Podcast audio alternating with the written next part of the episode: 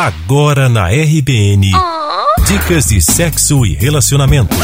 Assim? Desse jeito? Pimenta Malagueta. Ah. Com Bárbara Gomes e Nereida Albernaz. Olá, apimentados! Eu sou Bárbara Gomes. Eu sou Nereida Albernaz. E o tema de hoje é sonho erótico. Quem aí nunca sonhou com alguém especial e acordou um pouco animadinho, hein? Nessas horas vale tudo: o próprio companheiro, o crush da TV, o vizinho bonitão ou a vizinha gostosona e até mesmo o ex. O importante é viajar e deixar o corpo flutuar durante o sono. Acordar numa piscininha é tão bom, né? Agora vamos à parte prática, que só de sonho ninguém vive. Eu sei que muitos sonhos nós não lembramos ao acordar, mas o que ainda estiver na memória, coloque em prática.